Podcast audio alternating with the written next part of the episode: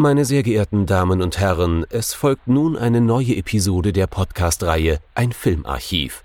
Knut Brockmann und Jochen Ecke unterhalten sich über ältere und interessante Filme für ihre Blu-ray-Sammlung. Wir wünschen gute Unterhaltung.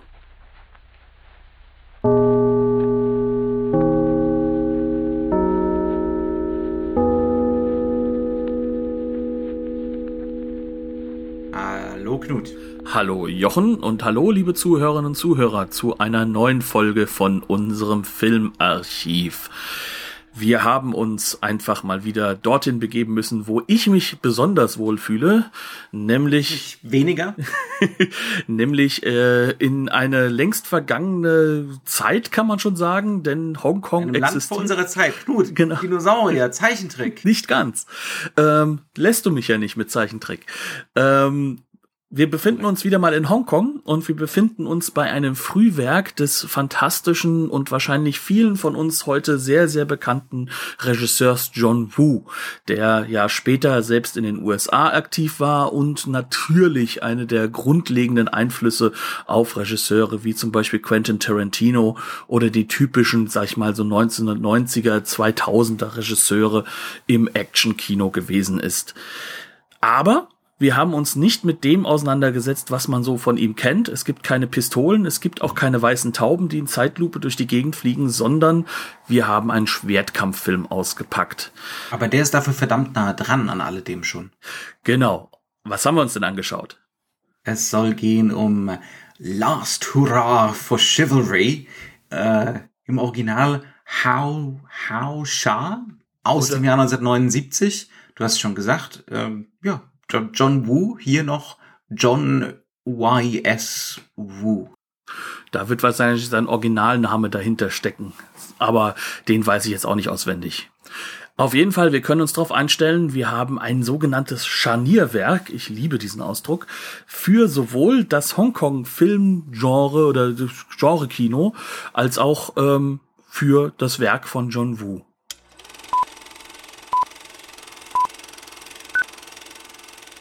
Last Hurrah for Chivalry. Oder Chivalry, sorry. Chevalier, sagen wir es doch so, wie es ist. Ähm, das hat ja schon eine gewisse, Rittersleut. Genau, für Rittersleut. Also der sozusagen das Last Hurrah für Das den. Knight Errant Movie, wie er häufig in der, äh, sag ich mal, Literatur bezeichnet wird. Der Knight Errant Movie ist der Film, der sich mit den Schwertkämpfen auseinandersetzt und Hm. tief in der Peking-Oper auch mit noch verankert ist. Was haben wir denn von diesem Film sozusagen inhaltlich Ha- zu erwarten? handlungstechnisch zu erwarten. Ähm, äh, wir haben es beim beim Schauen äh, hat meine Frau das äh, getreffend Handlungsballett genannt. also ähm, gewalttätiges Ballett äh, zusammengehalten von Motivationen für mehr gewalttätiges Ballett. Ähm, das ist jetzt ein bisschen, das ist jetzt gar nicht mal bösartig, das ist zum gewissen Grad das ist eine Tatsache. Fasst übrigens wunderbar auch die Peking-Oper zusammen, so in gewisser Weise. Handlungsballett. Ja.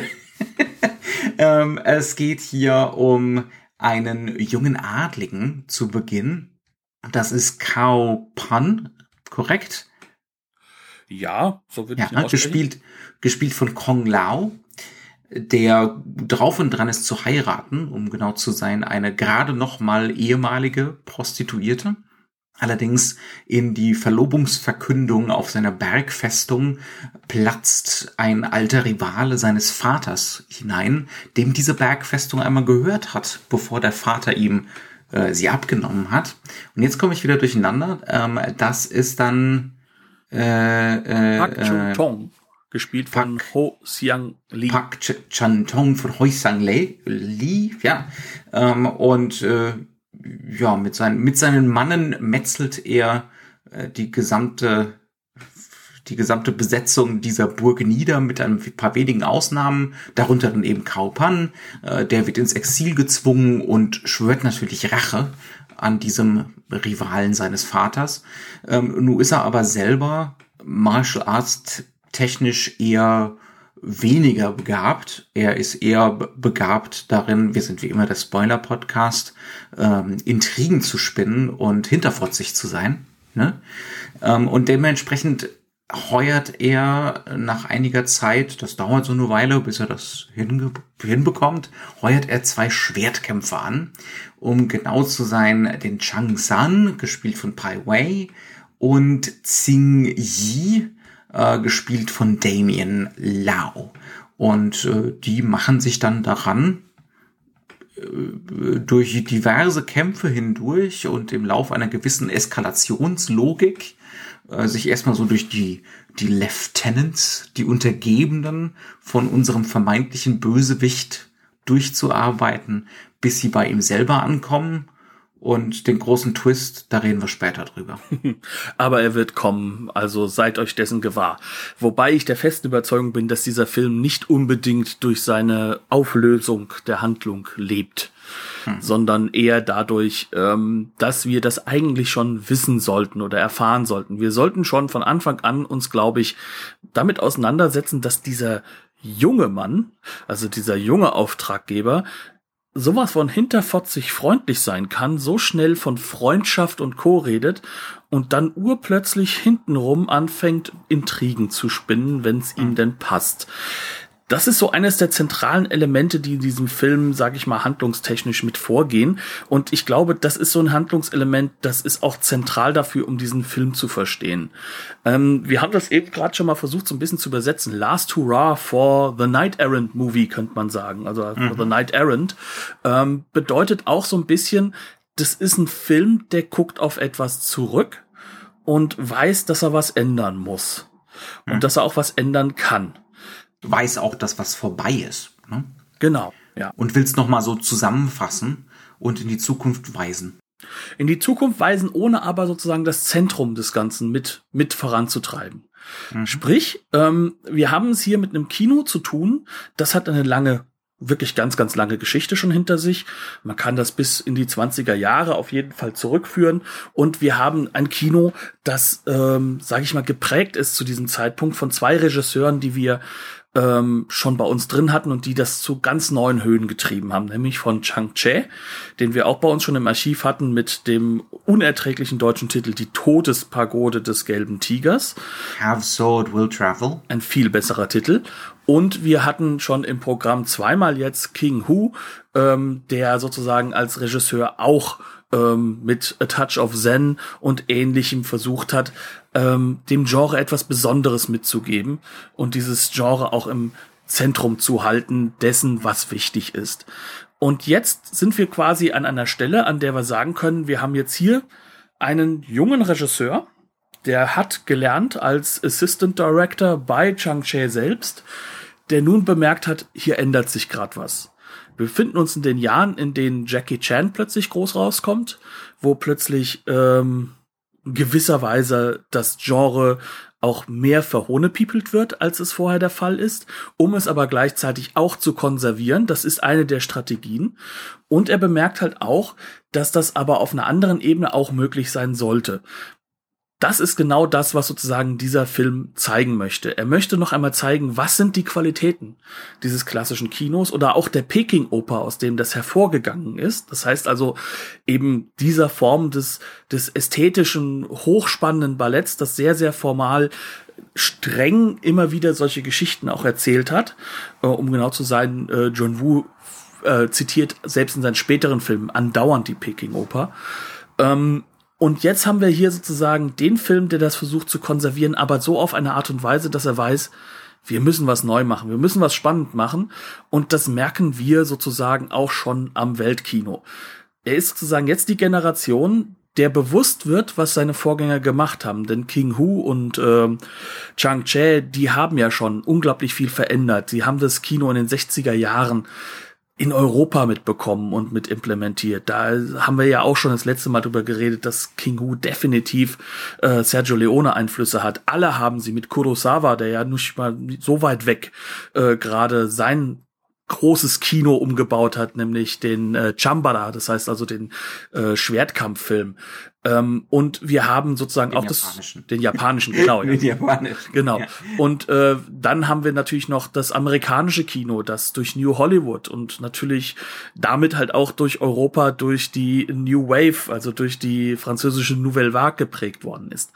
Das heißt, die großen Umwälzungen der 50er und 60er Jahre werden jetzt bewusst, kann man schon fast sagen, und werden jetzt benutzt, um sozusagen eine, eine Form von, ja, neuer Revision des Ganzen zu erschaffen. Mhm. Ganz ähnlich zu New Hollywood, könnte man sagen. Oder so ein Vorschritt. Ne? Also ich würde es eher so ein, wir sind die, die eigentliche, die, wo wo es dann voll ausgeprägt ist, da sind wir dann beim vollen Heroic Bloodshed. Ne? Genau, da sind wir ähm, dann in den 80er Jahren, wo dann man auch von der, ähm, auch im Hongkong vom New Wave Kino der, des, des, des Martial Arts Kinos spricht. Mhm. Genau. Ähm, das heißt also, was, wie macht, das ist jetzt also unsere Arbeitsthese, nennen wir das mal so. Ne?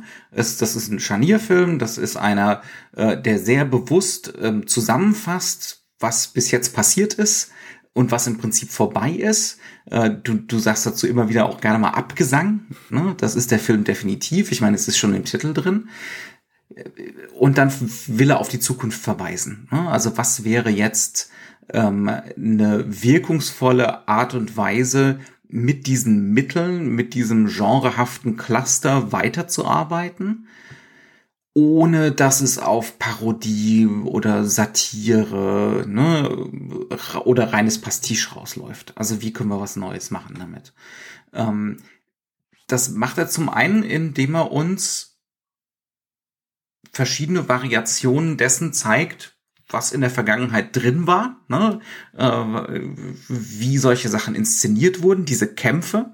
Ähm, und da mal durch sämtliche Inszenierungsvariationen so durchgeht und dann so selber einen draufsetzt. Können wir das so, können wir das so festhalten? Also erstmal so, suchen wir uns mal ein paar Beispiele raus dafür, wo man klar die Einflüsse sieht bei diesen Kämpfen. Ich würde sagen, ähm, das Wichtigste, was man machen kann, ist, wir können damit anfangen, ähm, du hast ja von der Eskalationslogik gesprochen, ne? Und mhm. der erste Kampf, du hast gestern am Telefon das so wunderschön gesagt, man hat das Gefühl, nach zehn Minuten tauscht er den Kameramann aus. Mhm. Äh, ich glaube nicht mal, dass das der Fall ist, sondern was er macht, ist, er eröffnet den Film mit einer ganz, ganz klassischen Setup-Situation, die er auch sehr, sehr klassisch aufbaut. Das ist nämlich ein Gruppenkampf, der ist äh, so weit wie möglich ausgeleuchtet, der hat hohe Tiefenschärfe, er hat relativ wenig Kamerabewegung drin. Und er macht sozusagen so ein Setup auf, so ist Hongkong Action Kino. Ne, so ist das, Kannst was du uns ein bisschen Kontext liefern? Also inhaltlich oder technisch? Fangen wir mit Nein. Inhaltlichen an. Ähm, inhaltlich ist es so, dass wir es hier damit zu tun haben, dass das die Sequenz ist, die die Heirat ist. Das heißt also, wir haben auch das Setup. Mhm. Es ist auch ein bisschen in der Vergangenheit natürlich gesetzt, weil es die Grundlage die Verbindung der baldigen Heirat. Genau. Ähm, man trifft sich und natürlich ist äh, der große Feind des Vaters äh, von ähm, unserem Hauptbösewicht, nenne ich ihn jetzt schon mal öffentlich, Kao Pang ist sozusagen gar nicht dabei. Aber wir erleben jetzt, wie Kao Pang von diesem, während dieser Hochzeit zutiefst oder dieser Hochzeitsankündigung zutiefst beleidigt wird, von eben nämlich ähm, diesem einfach, ja, dem Partycrasher, nenne ich jetzt mal so einwandfrei, äh, äh, Park Chung Tong, der reinkommt mit seinen Leuten, der vorher schon mit einem Haufen Ninjas das Ganze unterlaufen hat. Wir bekommen das im Hintergrund ganz leise mit, wie immer mehr Leute reinkommen, die mit Sicherheit nicht Gutes im Sinn haben. Und wir erleben jetzt, wie Politik gemacht wird. Und zwar Politik, die dazu führen soll, dass jetzt gekämpft wird und dass dieser ähm, Park Jong Chong äh, sozusagen seine seine große ja Bergfestung wieder zurückbekommt, die seiner Meinung nach vom Vater des Jungen geklaut wurde. Das Ganze beginnt damit eigentlich, das ist sozusagen der erste Stich, der gemacht wird, dass die ach so äh, schöne äh, Kurtisane slash bald Ehefrau äh, ihren Ehemann in die Seite mit einem Messer reinsticht und äh, sozusagen ihn ausgeliefert hat, weil sie noch mehr Geld bekommen hat von Pak Chong Tong und möchte jetzt sozusagen hingehen und äh, das abbezahlen, indem sie ihn umbringt. Klappt nicht ganz, denn sonst würde diese Figur ja jetzt sterben. Dann wäre der Film in dem Moment vorbei. Wäre vorbei. Aber was passiert ist, dass man sich schon vorbereitet im Hintergrund, man hat Waffen verteilt und jetzt kommt es zur großen Kampfsequenz. Diese Kampfsequenz ist im Endeffekt der Versuch, ähm, zu zeigen, wie es einen Retreat gibt, den natürlich Kao Pang nicht möchte. Kao Pang möchte egal wie seinen Rivalen, seinen neuen Rivalen umbringen, geht, es geht um sein Ego. Es geht nicht mhm. darum, möglichst viele Leute zu retten, sondern. Er wird aber auch immer wieder gezeigt als vollkommen untätig. Äh, ne? er, er, mhm. nimmt gar nicht so richtig am Kampf teil. Ähm, er wird immer wieder zurückgezogen von seinen Untergebenen. Dann ist sein Haar, äh, ne, sein, äh, sein wallendes Haar öffnet sich ähm, und ich glaube, das ist auch so intendiert, weil er damit natürlich, das ist eine Beleidigung, ne? Und ähm, äh, er, er wirkt dadurch natürlich, und das ist jetzt definitiv zitierend gemeint, ne, weibisch. Mhm. ne? Also er wird immer wieder so äh, femininisiert äh, durch die Inszenierung. Also im Kern ist es so, dass er zu einem reaktiven Charakter wird, der gerne agieren möchte, aber dazu mhm. nicht die mhm. Befähigung hat. Ja. Und das wird uns ähm, in der Choreografie des Kampfs definitiv gezeigt. Was aber wichtig ist, ist, wie ist dieser Kampf choreografiert und der ist als Gruppenkampf inszeniert. Das ist etwas, was man sozusagen aus dem klassischen Buch von Chang Che rausnehmen könnte. Wir haben immer wieder einen Fokus, eine Fokusfigur, die meistens durch Farbe gesetzt wird. Das heißt also, mhm. wir werden schon von unserem, wo wir hingucken, hin deutlich getrieben. Der Film ist in 2,4 zu 1 gedreht, also ganz mhm. breit. Breiter geht's ja. kaum noch. Farbe, Ausleuchtung Ausleuchtung mittig Genau. Ne, ähm, in der Komposition, ja. Die Kamera selbst äh, zeigt möglichst viel offen. Also das heißt also, sie rahmt recht wenig an dieser Stelle. Das mhm. ist wichtig, weil das nämlich später genau das Gegenteil wird. Ja. Und sie geht halt hin und ist eigentlich nur dafür da, um immer das wichtige Kampfgeschehen im Fokus zu halten. Dementsprechend platte Ausleuchtung, ähm, fast immer in der Aufnahme her eine, Gro eine, eine Weiteraufnahme. Äh, wir haben immer mehrere Personen vollständig im Bild. Wir haben noch Kämpfe im Hintergrund, die natürlich das langsam. Das brauchst du ja dann auch für die Tiefenschärfe. Ne? Also genau. dann brauchst du sehr viel Licht und wenn du dann mit Tiefenschärfe äh, und sehr viel Licht auch noch schönes Licht haben willst, dann wird das exzessiv teuer und langwierig. Und bei einer Projektion wie dieser, die mit Sicherheit auch nicht die Welt gekostet hat. Ne?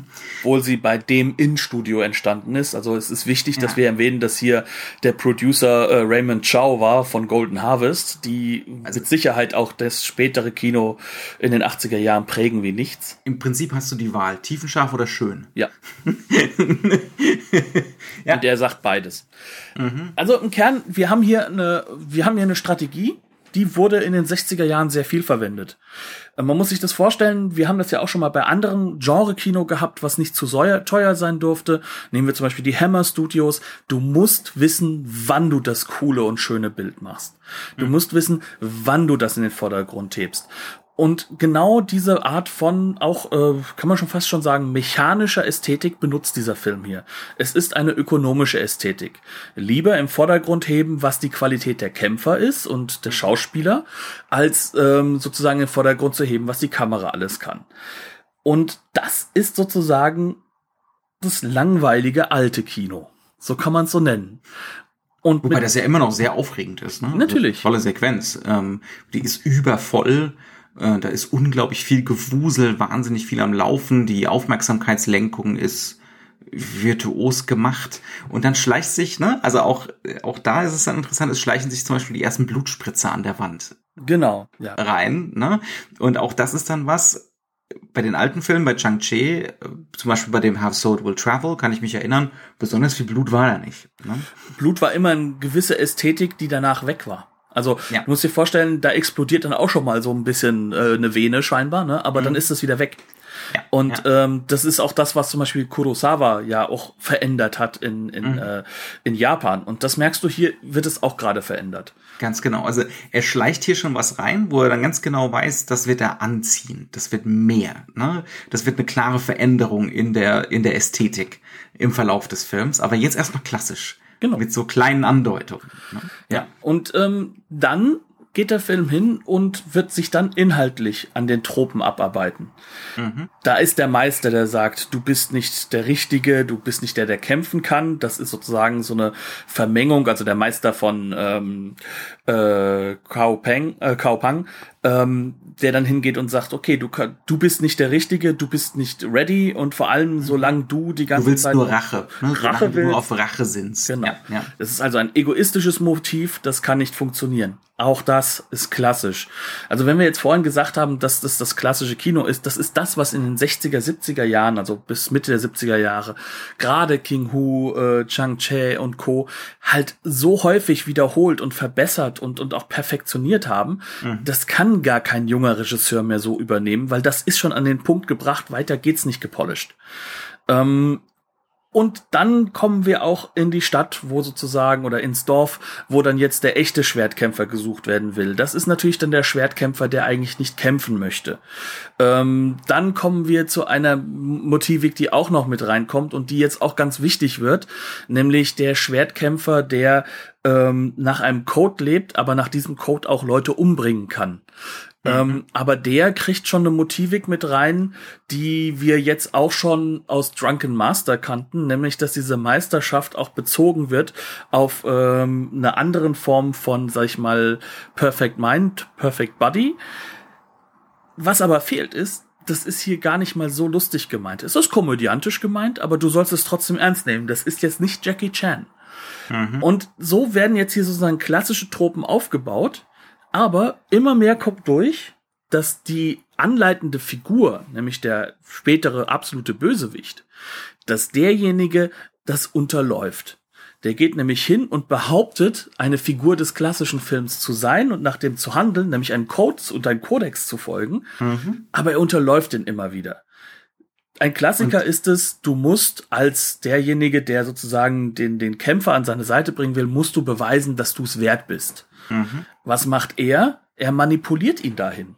Indem er sozusagen sagt, na ja, ich konfrontiere ihn damit, dass er wieder kämpfen muss. Das ist eigentlich etwas, was der Bösewicht macht, um, um zu seinem großen Kampf zu kommen. Aber das ist genau andersrum hier. Mhm. Hier ist es die Behauptung, ähm, ich bin dein bester Freund, ich helfe dir auch mit deiner sterbenden Mutter und allem drum und dran. Mhm. Aber es ist nur Manipulation ich, ich sorge für die für eine schöne Beerdigung und vorher, wenn es noch einen Hoffnungsschimmern gibt, während sie da auf dem Sterbebett liegt, besorge ich die teuerste Medizin. Ne? Ähm, also so nach äuß äußerlich ehrbares Verhalten, aber es wird nach und nach immer deutlicher, dass das Performance ist. Ne? Also und das Verhalten hat immer mit Geld zu tun. Mhm. Ja, ähm, diese Wahnförmigkeit, die wird am Anfang auch eingeführt schon, ähm, wenn gesagt wird, dass diese Prostituierte, die er da heiraten will, ne, dass die käuflich. Es ist war, eine ne? Kurtisane, ne? das ist noch mal ein bisschen was anderes. Ja, es ja, ist eine Prostituierte, aber, ne, aber, da wird auch unterschieden im, da, im Hongkong. Da wird von Anfang an gesagt, ne, einmal käuflich, immer käuflich. Genau. Ähm, und das, was natürlich wahnsinnig misogyn ist, aber ist halt so, da müssen wir durch. ähm, also das, das sind schon Probleme. Also die Frauenfiguren in diesem Film, äh, die stehen schon, im Weg zu einer vernünftigen unter, Männerfreundschaft. Ganz genau, e, e, exakt. Ne? Also Erotik kann es nur zwischen Männern geben und die Frauen sind alle doof außer Mutti. so ist es schon in diesem Film, gar, überhaupt gar keine Frage. Ne? Ähm, aber da, da muss man halt mit klarkommen. Ne? Es ist, äh, es ist ein wichtiges Stückchen Filmgeschichte. ja. ja, und wir dürfen ähm, auch nicht vergessen, dass das Ganze auch schön umgedreht werden konnte. Es gab dann ja. auch die Frauenfiguren, die genauso gehandhabt haben. Also das ist hier ähm, das Wichtigste, was man dazu sagen muss, ist es ähm, im Endeffekt wie alles in diesem Film to make a point werde ich radikal. Mhm. Und das ist auch etwas, was im Hongkong-Kino sehr häufig der Fall ist. Und mhm. es wird ja auch ein Gegenpol dargestellt. Also ja. es gibt ja auch eine Frauenfigur, die durchaus auch eine Kurtisane ist und trotzdem mhm. nur positiv besetzt Stimmt, ist. hast recht. Klar, ne? Also ja. Äh, das, das wird auch relativ schnell klar gemacht, dass das mhm. nicht so einfach ist. Aber es ist vollkommen irrelevant, weil diese Frau steht auch nur der echten Männerfreundschaft im Weg. da, hast du auch wiederum recht mit. Äh, auf die Männerfreundschaft kommt man noch. Aber was du eben schon angedeutet hast, ne, also diese Marktlogik, diese Käuflichkeit anstatt ähm, eine, eine Transzendenz, eine Metaphysik, was Religiösem, was die Gesellschaft zusammenhält, ne, ähm, wo sich selbst der vermeintliche Bösewicht noch dran hält. Ne? also der vermeintliche Bösewicht mit, ich will hier meine Festung wieder, ähm, der ist definitiv in diesem Code drin ne? und in diesem Codesystem. Aber unser eigentlicher Bösewicht, äh, der ist eigentlich schon Kapitalist. Ja. Und Gangster. Er ist Gangster, das ist das Wichtige ja. daran. Und er ist auch kein, kein Gangster, ähm, wie sich die Gangster gerade dann so in diesen Triadenfilmen gerne darstellen würden. Ne? Mhm.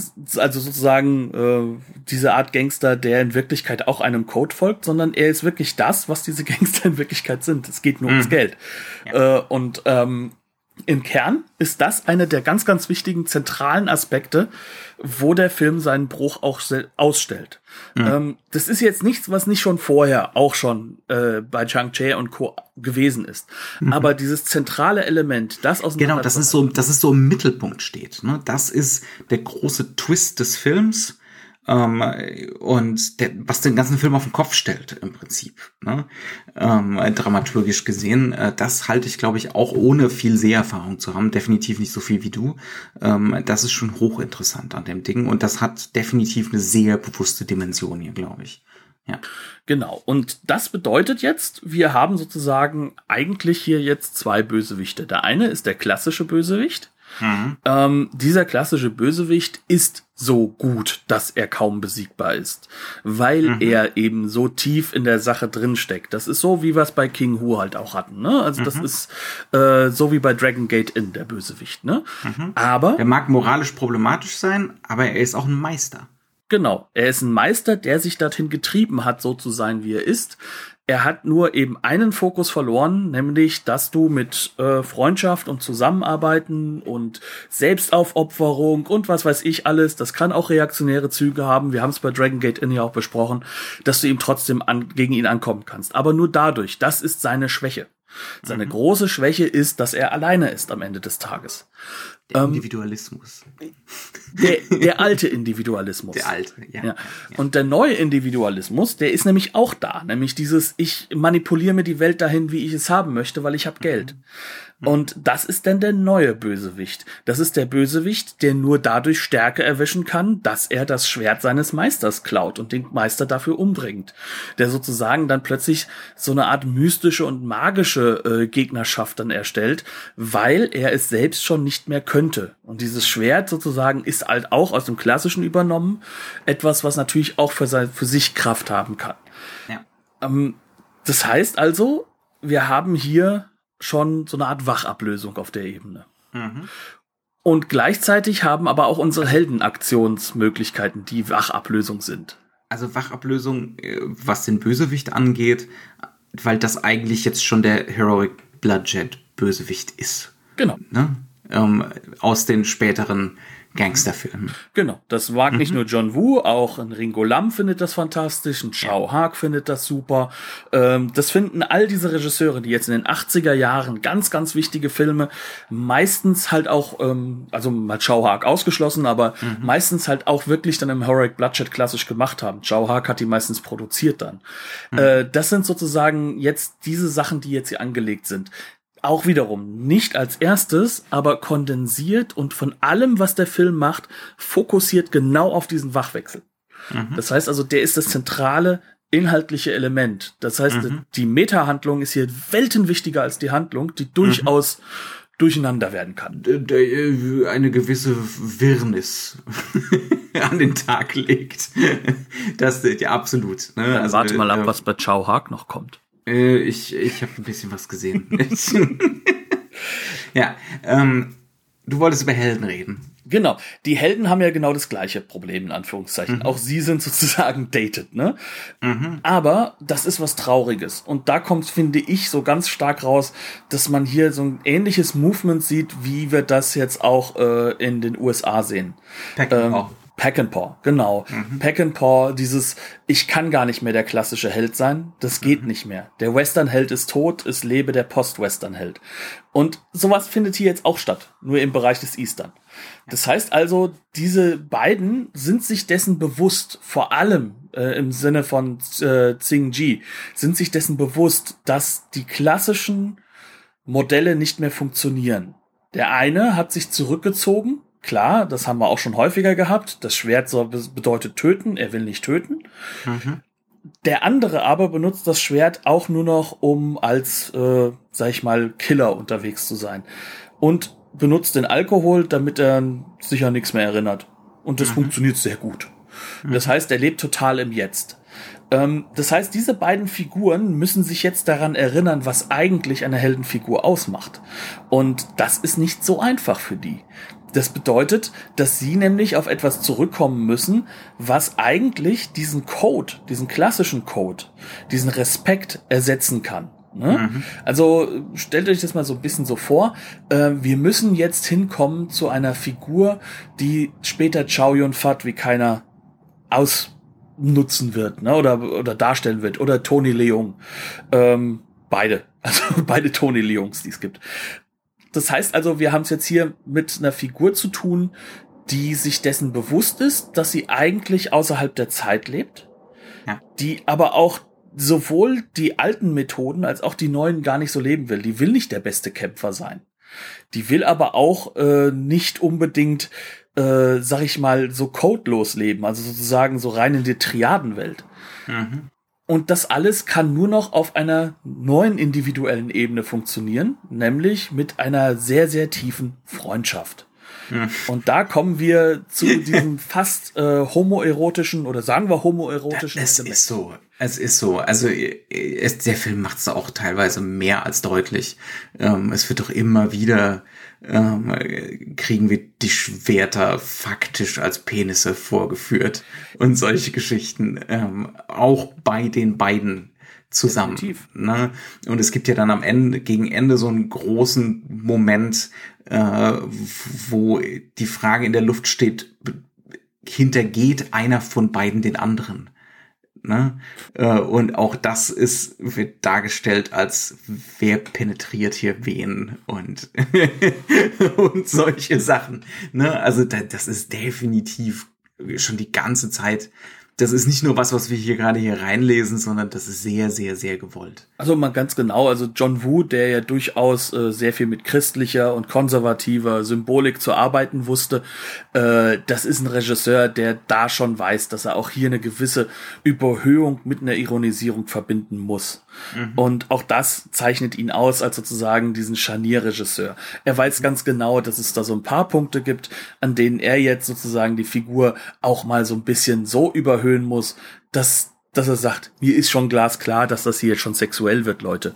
Ja. Ne? Ähm, das, ja. das ist nicht, das ist nichts, was, was dem Regisseur oder dem Film nicht bewusst wäre. Genau, ja. Aber genau, diese Überholung immer wieder super breite Comic Relief Momente hat. Mhm. Ne? Also es ist immer so diese, äh, diese harten Kontraste zwischen maximalem Melodram ne? Mhm. und äh, die, was auch in der Musik, finde ich, sehr krass ausgespielt wird. Ähm, dieses Fiebrige in der Musik, dieses sich steigernde, rhythmisch perkussive, Fiebrige in der Musik. Ähm, und dann gibt's wieder die fünf Straßenkinder, die irgendjemanden das gebratene Hühnchen klauen. Das war definitiv nur gekocht, so lapprig wie das Hühnchen war. Ja. Aber ähm, ja, egal. Also auf jeden Fall, was so zentral ist, ist äh, Comic Relief ist ein ganz, ganz wichtiges Motiv, was damit immer wieder reinkommt, genauso wie das Melodram. Und diese Überhöhungen, die haben schon etwas von, wir befinden uns jetzt im Moment und egal wie, wir unterhalten euch jetzt mit allen Mitteln, die mhm. das Genre immer zur Verfügung hatte. Mhm. Und äh, wir, schie wir schieben die auch nebeneinander. Wir, wir machen ein, ein Pastiche aus diesen Elementen. Ja. Aber, und das ist das Zentrale, und das ist doch der ganz große Unterschied zu den Epigonen, die danach gekommen sind, sei es halt in äh, Hongkong selbst, aber sei es vor allem halt auch in den USA, jemand wie Quentin Tarantino, es ist keine Ironisierung, die für sich als Ironisierung stehen bleibt, sondern mhm. es ist immer rückgebunden in so eine Art letzte, nicht postmoderne, trauernde auf, ja, ja, ja.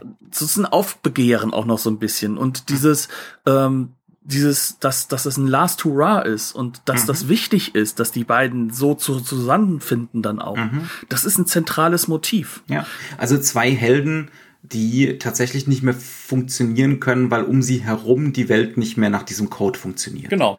Ne? Ähm, absolut, absolut. Und da ist, da ist eine tiefe Trauer da. Ne? Ähm, und die ist auch, da hast du vollkommen recht, die wird zu keinem Zeitpunkt ironisiert. Das, das findet einfach nicht statt. Ne? Das also ist wichtig. Das ist, defini das ist definitiv so ein Bewusstsein, ein großes Bewusstsein für das Genre und für die Genregeschichte und für Darstellungsformen da. Ähm, und äh, dieses Bewusstsein soll geteilt werden mit dem Publikum. Also man setzt einfach, dass das Publikum genauso versiert ist und genauso Bescheid weiß und dass man sich auch auf dieser Ebene miteinander austauschen kann aber ähm, wo, wo dann definitiv die Trennung zu Tarantino stattfindet, ist die Substanz. Ja. Ne? Die, die, die menschliche, die existenzielle Substanz, die wird zu keinem Zeitpunkt in Frage gestellt. Um genau zu sein, jetzt, wir, wir erwähnen jetzt Tarantino natürlich aus dem Grund, weil er erstens äh, derjenige ist, der wie kein anderer diese Zitate aus dem Kino mit nach Amerika implementiert hat. Ähm, und er ist ein Großmeister darin. Auch das ist halt der Punkt. Mhm. Ähm, was aber eigentlich der Fall ist, ist, wir reden hier auch von der Zeitlichkeit. Also das heißt, Mhm. 1979 bis in die 80er hinein, das sind noch die Abgesangselement. Das ist noch sozusagen die Rückzugskämpfe der Moderne, die auch immer wieder stattfinden dort. Mhm. Und ähm, was ja auch wieder am Zurückkommen ist. Also das dürfen wir Mhm. auch nicht vergessen. Also das Postmoderne ist ja auch nicht mehr für sich alleinstehend aktuell. Aber was wir halt eben haben, ist, dass wir hier einen Film haben, der in einer ganz starken Linie mit äh, dem Kino von ähm, zum Beispiel Martin Scorsese oder Coppola Mhm. oder so steht. Also mit einem Kino, das sozusagen tief verankert ist in so etwas wie dem New Hollywood, nur eben in Asien und Mhm. in einem eigenen Kontext. Also auch hier, hier können wir nicht davon reden, die einen haben vom anderen abgeguckt. Scorsese hat nachher einen sehr, sehr tiefen Einfluss auf die 80er Jahre Kinosachen von äh, John Woo gehabt. Da brauchen wir nicht drüber reden. Aber was jetzt hier stattfindet, ist sozusagen eine Gleichzeitigkeit wieder. Es ist Mhm. gerade an der Zeit im Kino für diese Umwälzung. Und die finden in Japan statt. Die finden in Das- wahrscheinlich sogar Indien statt. Da habe ich nur gar keine Ahnung von. Das letzte Gefecht der Moderne. Genau. Ja, und das, ja. das, das wird hier sozusagen zutiefst verankert in eben dieser Männerfreundschaft. Mhm. Ähm, die natürlich später im, im Nachfolgekino noch ganz anders aufgeladen wird. Also gerade Mitte der 80er Jahre wird diese Männerfreundschaft aufgeladen mit der Motivik des Politischen zwischen Hongkong und China. Mhm. Also da, da wird sozusagen so, so, so zwei Gleiche, die nicht gleich sein dürfen. Das ist hier Ja. natürlich noch nicht der Fall. Ja, ich weiß, ich, da, das habe ich mich ja schon gefragt, ob an dieser Figur, die behauptet, äh, ne, also dieser, dieser Bösewicht, der behauptet, unter der Traditionslenkung zu stehen, es aber gar nicht ist, der behauptet, solidarisch zu sein, es aber überhaupt nicht ist. Ähm, Nein, das ist ein Abgesang auf, auf, auf die ka- kapitalistischen äh, Mhm. Konstruktionen in Hongkong. Da brauchen wir nicht drüber reden. Aber was ich meine, ist halt, dass die beiden Helden sozusagen für diese zwei verschiedenen Varianten Mhm. zwei Chinas- Staaten stehen. Ja, das ist ja. Mhm. noch nicht der Fall. Aber ja, das ist definitiv der Fall. Wir haben es hier, die moderne oder die, die, ich sag mal, die Auswüchse der Moderne, das ist definitiv Mhm. hier der kapitalistisch gezogene Kaupang. Und Mhm. das ist im Endeffekt wirklich das, was, was, was dann halt auch später in den 80er Jahren ganz, ganz zentral Ja. äh, Bösewichtsmotivik ist. Jetzt haben wir, jetzt haben wir ganz viel drüber geredet, wie man diesen Film lesen kann. Ne? Aber diese Aufbereitung und dieses Zusammenfassen der Genregeschichte, das passiert ja eben auch ganz viel auf der inszenatorischen Ebene. Wir haben gesagt, der Film fängt an wie ein klassischer Chang-Chi. Und wie entwickelt Ja, sich das dann weiter? Reden wir da doch mal ein bisschen drüber. Ähm, da würde ich mal sagen, da ist es zentral, dass wir vielleicht schauen, wie wird das mit der Ausleuchtung gemacht und wie werden Kämpfe inszeniert. Lass uns einfach mal bei den Kämpfen bleiben. Ja. Ähm, eine Methodik, Also, Sagen wir mal ehrlich, der Film besteht zu 90 Prozent aus Kämpfen. Ja, es sind 70, wir übertreiben es mal nicht. 20 Prozent sind Vorlauf von Kämpfen und 10 Prozent sind Handlung. Nein, also das ist auch böse gesagt. Also das ist äh, auch gar nicht böse gemeint. Ich, aber, also wenn man das quantifizieren würde, wäre es, glaube ich, ziemlich nah dran. aber Kampf ist Handlung und Psychologisierung im Hongkong-Kino. Mhm. Absolut. Das ist halt eben, deswegen wehre ich mich schon dagegen. Ähm, Nee, da bin ich ja voll bei dir. Ich weiß. aber das hören sich manche Leute an. Manchmal. was wir hier sagen. ähm, Selten. Meistens Egal. nur wir selber, um die Statistik hochzutreiben. ach so, du bist das. Ja, ich bin unsere fünf Hörer Genau. mit fünf verschiedenen Telefonen. Nein. Nee, also ähm, um es auf den Punkt zu bringen, was ist das Zentrale ist hier, ähm, wie werden die Kämpfe uminszeniert. Und da haben wir jetzt, sage ich mal, einen Wechsel, der ist ganz enorm. Äh, erinnern wir uns nochmal zurück an einen anderen Scharnierfilm, an, an Yuan Pings ähm, Drunken Master. Mhm. Drunken Master in seinen Kämpfen, haben wir ja damals auch schön erzählt, die Kamera hält sich zurück. Mhm. Sie versucht nicht aufzufallen, sie versucht nur da zu schneiden, wo es notwendig ist.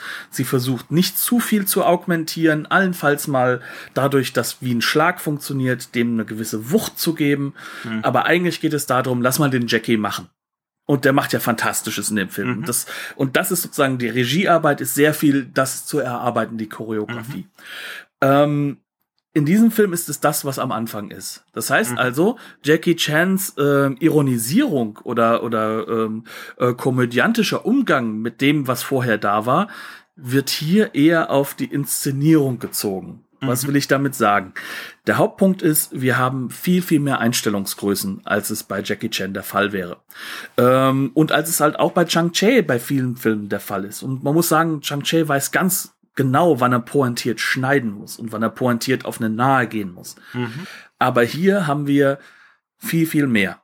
Fangen wir damit an, was ist das Setup, was ist notwendig bei jedem Film, bei dem, bei dem es um tödliche Kämpfe geht, aber die Leute, die das Schauspielern hoffentlich überleben sollen, wir brauchen eine Brennweite, die kaschiert, dass die schön aneinander vorbeischlagen. Das heißt also, sie muss, ja, Kurosawa-esk Eine Brennweite und ein Winkel. Ne? Genau. Ja, ja. Und ja. das ist etwas, das, das, das hat sich jetzt etabliert in den 60er Jahren, mhm. dass, dass ja. du damit arbeitest, weil das Ganze natürlich auch eine Dynamisierung des Hintergrunds erlaubt. Ganz genau. Also, und das bedeutet, ne, also das bedeutet, dass wir meistens so halbnahe Bilder haben, nahe Bilder sogar haben, ähm, eher so Torso aufwärts, mhm. ne? Ähm, und wie du es schon sagst, dann bleibt der, der Hintergrund wird zu einem Wirbeln und wir haben tatsächlich natürlich auch jede Menge Bewegungsunschärfe auf den Leibern, auf den Körpern, aber ähm, trotzdem fokussieren wir uns da ganz stark drauf. Äh, also das ist definitiv so, ähm, das macht der Film nicht immer, aber äh, man merkt schon so, dass John Woo so den Katalog der Inszenierungsoptionen durchgeht. Genau. Teilweise in einem Kampf, ne? Also, dass so ein Kampf anfängt mit diesen Chang-Chi-esken Totalen mhm. und dass wir dann irgendwie weiter reingehen, näher reingehen, dann probiert er Sachen aus, wie ich nehme mal jetzt erstmal für die nächsten paar Einstellungen nur das Weitwinkel. Ja, ähm, und was machen wir, machen wir damit in der Choreografie? Es wird immer wieder in die Linse geschlagen. Also, dass wirklich diese, diese Körperteile und auch die Waffen direkt auf uns zurasen, ähm, solche Geschichten. Und dann geht's halt wieder in die Totalen. Oder äh, eventuell kommt auch mal eine Zeitlupe, oder? Und das ist halt auch so ein zentraler Punkt. Und da kannst du sagen, ähm, das wendet er viel, viel exzessiver an als alle anderen Regisseure. Weil meistens ist es so, im klassischen ähm, Hongkong-Kampffilm, also ich würde dem Ganzen immer so einen gewissen semantischen Gestus mitgeben. Mhm. Ähm, wenn ich einen Punkt oder wenigstens ein Semikolon setze, mhm. dann setze ich eine Zeitlupe. Mhm. Ähm, und das ist hier bei dem Film nicht der Fall. Bei diesem Film ist es auch dafür da, um den Rhythmus zu brechen. Bei diesem Film ist es auch dafür da, um uns in einer gewissen Form auch aus unseren Sehgewohnheiten rauszureißen. Mhm. Und natürlich soll er einen besonders tollen Move auch zeigen, logischerweise. Ja, ja wir sollen in den Körpern schwelgen in der Körperlichkeit, ne? ähm, was diese Körper da Unglaubliches machen. Ähm, und das soll so ausgestellt werden, ne? auf eine neue Art und Weise spürbar werden, habe ich das Gefühl. Stärker, ja. Also mhm. wie gesagt, das, ja. das, das Ganze, das sind Optionen, die sind ja schon da aber er, ext äh, er macht das extrem. Es ist genauso wie er die amerikanische Einstellung andauernd mhm. verwendet, um nicht komplett wieder in die äh, Weitereinstellung zu gehen. Ja. ja. Ähm, mhm. Auch das ist natürlich zentral. Das ist sehr wichtig und sehr häufig der Fall. Und er schneidet viel, viel häufiger. Und das geht auch damit einher, dass wir immer wieder in eine Subjektive hineinschneiden oder in eine Reaktion, dass wir versuchen noch ähm, sozusagen pointierte Momente mit reinzubringen. Also ich denke an den vorletzten Kampf, wo es dann darum geht, dass wir verstehen, was ist denn der berühmt-berüchtigte letzte Move des Bösewichts, ne? Mhm. Und wie kann der jetzt gekontert werden? Äh, solche Elemente. Es geht auch darum, über Schnitt äh, Gewaltexzesse hervorzurufen. Das heißt also, der Schnitt wird auch benutzt, während wir, wir sehen, wie, äh, wie sozusagen im wahrsten Sinne des Wortes in den Körper geschnitten wird, ja. Und dann kriegen wir noch eine kurze Nahaufnahme oder eine Darstellung, wie das Blut irgendwo hinklatscht. Das heißt also, da auch das hat ein zentrales Moment. Das Blut wird, oder das, das, das wenn Blut rausfliegt, wird benutzt, äh, da wird dann auch wiederum eine, eine ähm, äh, eine Zeitlupe benutzt, auch teilweise eine leichte Zeitlupe, ein Rausschneiden von wenigen kleinen Frames, mhm, etwas, was mhm. Kurosawa halt etabliert hat und und das, was was was sozusagen im im Hongkong-Kino jetzt sozusagen vibrierend zurückkommt. Ja. Das ist aber auch etwas, was King Hu und Chang Che schon langsam übernommen haben. Aber, und das ist halt der große also Unterschied. Also so dieses Rausschneiden von Frames, das ist jetzt so ein Zeitverlust. Genau. Also auch so eine, auch so eine Subjektivierung, ähm, wenn man, das kennt man selber, wenn man selber, wenn einem selber irgendwas passiert, was schmerzhaft ist. Das muss ja jetzt nicht unbedingt ein Schwert im, im, äh, im Oberkörper sein. Passiert mir seltener. Das äh, manchmal, ne, also das ist noch nie, noch nie nicht vorgekommen, aber äh, ne, aber wenn man da so ein paar Frames rausnimmt, dann nimmt man so diesen Moment des äh, des Impacts raus. Mhm. Ne? Weil dann nur der Schmerz übrig bleibt. Ne? Genau. Und so dieses Donnern äh, davon. Also solche Geschichten. Ne? Es ist eine, es ist eine andere Körperlichkeit, die hier etabliert wird. Eine, eine sehr viel subjektivere Körperlichkeit, die, ähm, an die ich mich jetzt zum Beispiel bei Chang-Chi nicht so sehr erinnere. Ne? Da nee. ging es eher um diese Akrobatik. Bei und, um die, um die Poetik die von diesen Körpern auch. Genau, das ist auch damit zu sehen, wo werden diese Kämpfe stattfinden. Ne? Also auch da ist es so, eine klassische Wahl ist es, entweder ich mache das mehr draußen mhm. oder ich mache das mehr im Studio. Mhm. Ähm, der Film macht beides, so wie es für ihn gerade passt. Mhm. Das heißt, der allerletzte Kampf ist auch allein deswegen, weil der weit, weit am meisten mit Wires arbeitet, mhm. ähm, ist definitiv in einem Studio gedreht. Und warum weiß ich das? Weil er das ausstellt weil er ja. uns zeigt, dass der Hintergrund gemalt ist, weil er uns zeigt, dass alles konstruiert ist. Ja. Und äh, gleichzeitig haben wir andere Kämpfe, die finden im, im draußen statt, definitiv. Die finden da statt, das ist sozusagen nicht nur ein Vorgriff ähm, auf, auf das, was Chao Haag etablieren wird, sondern das ist auch etwas, was, was King Hu halt sehr, sehr stark etabliert hat. Und Entsprechend benutzt er auch Moves von beiden Regisseuren. Zum Beispiel ein Klassiker, der ähm, bei äh, King Hu ganz wichtig ist, ist mhm. zum Beispiel, dass wir äh, immer wieder, wenn wir solche Kampfsequenzen haben, diese Kamera eine Körperlichkeit aufnimmt. Mhm. Und, und dass wir dieses gegenläufige Bewegungselement haben zwischen mhm. also, Figur und Kamera. Figur bewegt sich zum Beispiel nach rechts, Kamera bewegt sich nach links, in die entgegengesetzte Richtung. Ne? Genau. Äh, fast wie so, ein, wie so ein zweiter Körper, ein, ein zweiter Kämpfer, die, der ähm, da auf den anderen zuwirbelt. Ne? Ähm, genau. Ja, ja. Was zum Beispiel jetzt ein Chang-Che, so, so, so ein klassischer, ich sag mal so ein Signature-Move von Chang-Che ist, der ja auch in diesem Film vorkommt, das ist das vor einem Kampf oder hier auch teilweise im Kampf, wenn eine Realisierung da ist, ähm, die Kamera sich auf die Figur zubewegt und die Figur sich gleichzeitig auf die Kamera zubewegt. Mhm. Aber nicht in der Art und Weise, dass das nur auf Schnelligkeit ist, sondern dass sozusagen eine Umkonfigurierung vom, vom, vom Raumempfinden stattfindet, die ganz, ganz wichtig mhm. im Vordergrund ist. Auch das macht dieser Film zum Beispiel häufig. Also das heißt, er verwendet Aspekte von verschiedenen Choreografiezugängen und äh, schafft daraus vor allem eine Montage. Mhm. Und das ist, glaube ich, das zentrale Element, was wir, was, was wir im Vordergrund heben müssen. Dieser Film ist ein Montage-Action-Kino. Viel mehr noch, als es das klassische Hongkong-Kino auch technisch sein konnte. Mhm. Das heißt, also er benutzt jetzt die Elemente, die ihm zur Verfügung stehen, äh, die jetzt im modernen Kino halt auch möglich sind. Die Linsen sind billiger geworden. Ich kann mehrere Kamerasetups fahren. Ja. Auch mehrere Kameras am Set zu haben, ist günstiger geworden. Das ist noch immer sehr, sehr teuer. Ja, und ähm, ich kann ganz ehrlich sagen, dass das, äh, das auch nur möglich ist, weil Golden Harvest zu diesem Zeitpunkt Zeitpunkt schon ein sehr erfolgreiches Studio ist, ne? Mit Dank an Bruce Lee. Aber äh, es ist im Endeffekt trotzdem ähm, so, dass das, was jetzt hier aufkommt, ein Kino ist, das finanziell die Möglichkeiten hat, mit solchen Setups zu arbeiten und dadurch eine neue Ästhetik zu schaffen oder eine mhm. intensivere Ästhetik. Mhm. Und eine subjektivere, ne? Genau. Wie gesagt, ich glaube, das ist wirklich ganz zentral äh, bei der ganzen Geschichte, was, was dann natürlich auch dieses Melodram noch weiter voranpeitscht. Ne? Genau.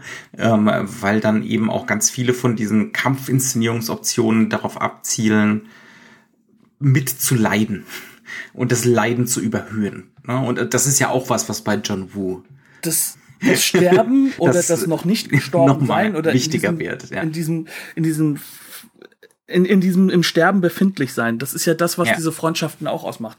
Auch das ist ja zentral, dass diese Freundschaften, die entstehen ja aus dem Wissen, dass sie nicht auf ewig sein können. Es Mhm. geht immer um diese Vergänglichkeit. Das ist ein asiatisch sehr häufig genutztes Motiv der Schönheit. Ne? Also Mhm. äh, im, im Japanischen kennt man das als äh, Mono no Aware. Das heißt also als dasjenige, ähm, das im Jetzt und in der Vergänglichkeit die Schönheit dadurch noch umso mehr wird. Ne? Die berühmt-berüchtigte Kirschblüte ist deswegen so schön, weil sie verwelken wird. Und äh, das hast du aber auch hier im Hongkong-Kino.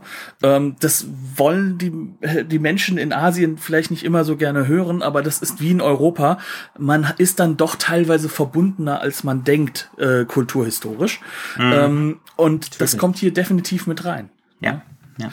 Aber das ist sozusagen das, was für mich das Zentrale ist und was es halt auch so spannend macht, weil wir jetzt hier diese Geburt des Heroic Bloodshed, ich nenne es ungern Genre, es ist eigentlich so ähnlich wie der Film Noir, lange, Ja, lange Zeit ja. eigentlich äh, ein, ein, ja, ich sag mal, eine Stilgruppierung. Ja. ja. Hm. Ähm, das kommt jetzt hier auf. Und äh, Nicht wenige Ähnlichkeiten stilistisch mit dem Film Noir, ne? Nee, das ist sehr, sehr ähnlich. Also gerade wenn wir uns dann Heroic Bloodshed in der Maßnahme von Ringo Lam oder viel, viel mehr noch Johnny To angucken, dann ist das sehr, sehr stark. Und Mhm. Ja, das ist jetzt ja. sozusagen, also diese, diese Motivlage, die sich jetzt hier aufbaut, die dann immer mehr politisiert wird, die dann halt auch diese Situation Hongkong-China auch immer mehr in den Vordergrund rückt. Mhm. Das entsteht hier. Das entsteht hier und wir sehen dem Ganzen dabei zu. Mhm. Und dieser neue Bösewicht, sobald er die Pistole in der Hand hat, ist es natürlich der Triadenboss.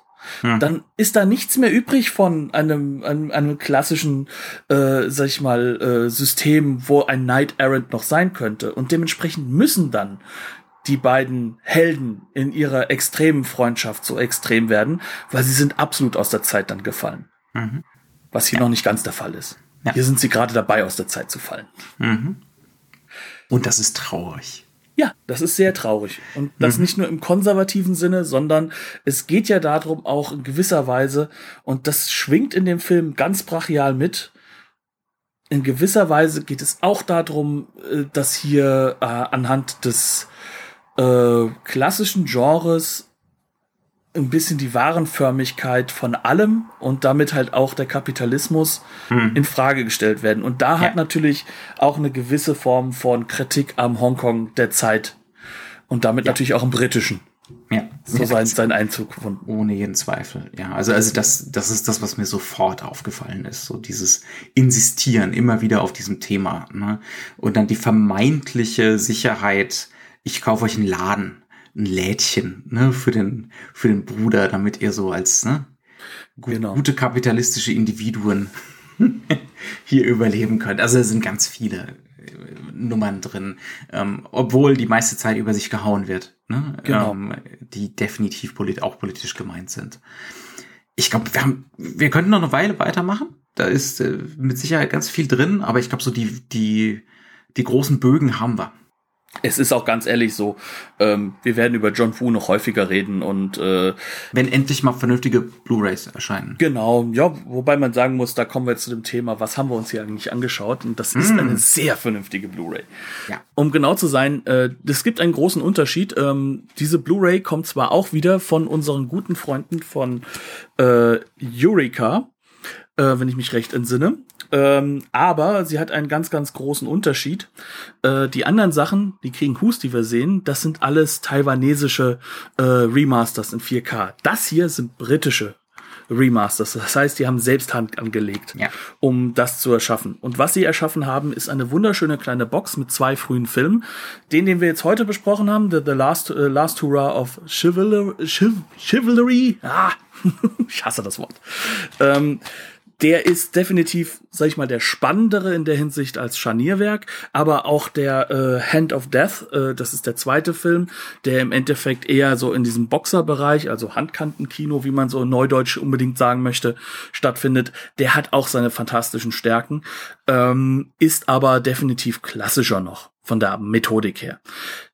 Die Qualität ist fantastisch. Äh, neben dem jeweiligen Hauptton, der ist äh, bei Last Hurrah kantonesisch und der ist bei Hand of Death taiwanesisch. Das hat auch wieder mit dem Genre-Background zu tun. Mhm. Ähm, wird trotzdem die andere Variante zur Verfügung gestellt. Die englische Synchronisierung so vorhanden wird hingestellt. Es gibt Audiokommentare, es gibt Einführungen und es gibt ein wunderschönes Booklet. Es ist eine fantastische Edition. Und wenn, wenn wir noch ein bisschen warten müssen, aber wir kriegen dann die 80er Jahre John Woos in der Qualität, dann warte ich gerne noch einige Jahre, weil das ist wenn, dann wert. Wenn es denn so kommt. Ne? Die genau. rechte Lage scheint ja teilweise kompliziert zu sein. Zum Glück habe ich noch meine VHS-Kassetten aus, aus, aus England. Nun gut, äh, ansonsten geht das jetzt hier wahrscheinlich noch eine lange, lange Weile remote weiter. Leider. Aber wir kriegen, wir kriegen das hin. Ne? Ja. Ähm, wir sind manchmal etwas kondensierter, wenn wir nicht remote sind. Ach, wer braucht schon Kohärenz? Ähm, nun gut, äh, gehabt euch wohl. Herzlichen Dank fürs Zuhören. Und äh, tretet gerne mit uns in Kontakt. Äh, idealerweise Twitter funktioniert ganz gut. Ne? Denke ich auch, ja. ja.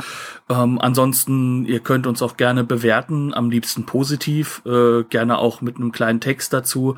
Äh, wir freuen uns da riesig drüber, gerade bei iTunes, auch wenn ich sagen muss, dass iTunes in Deutschland nicht so sehr äh, im Fokus zu sein scheint, äh, so meine Beobachtung in den letzten Monaten. Aber trotzdem würden wir uns riesig freuen und sagen bis dahin Dankeschön, auf Wiederhören und äh, schaut mehr tolle Filme.